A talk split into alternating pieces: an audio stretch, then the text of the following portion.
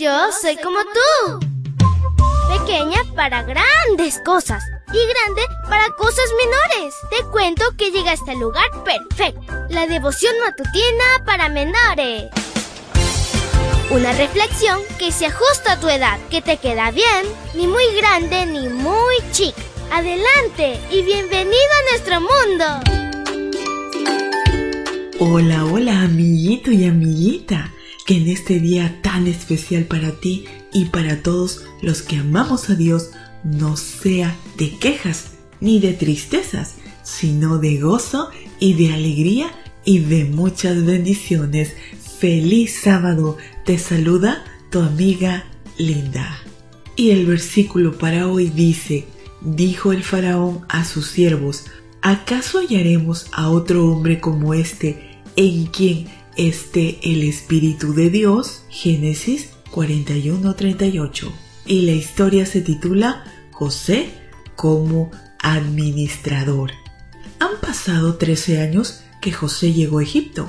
Había tenido días buenos y otros no tanto, pero él vivía feliz, pues Dios siempre estaba con él en cualquier deber que desempeñara.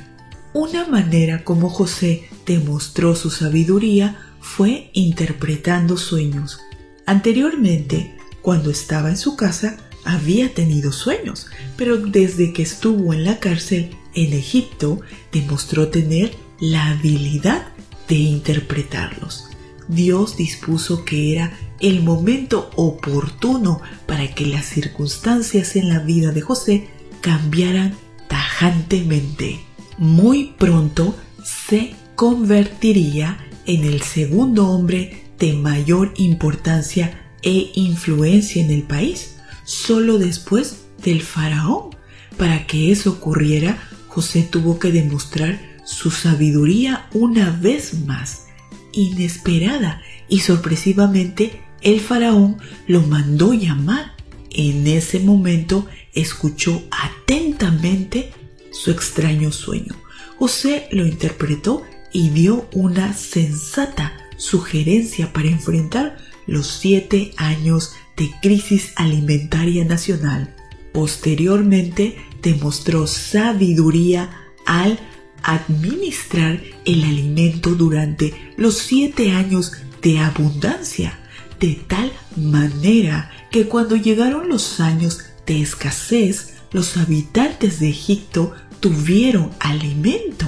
El abasto de comida fue tan evidente que gente de lugares distantes acudió a comprar. José fue prudente y no despilfarró los bienes cuando los tuvo en grandes cantidades. En ese contexto, siempre atribuyó a Dios como el verdadero revelador de los misterios y el dador de la sabiduría.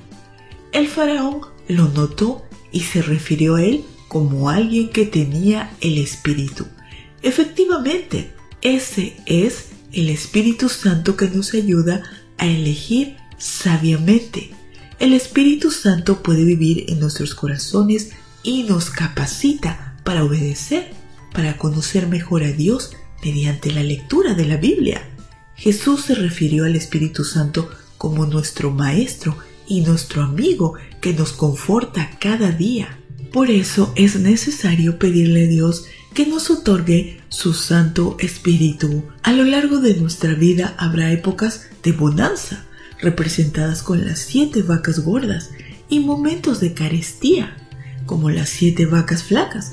Demostramos sabiduría cuando ahorramos en tiempo de abundancia para alimentar a las siete vacas flacas cuando éstas lleguen. Sé un sabio administrador y previsor de lo que Dios te da.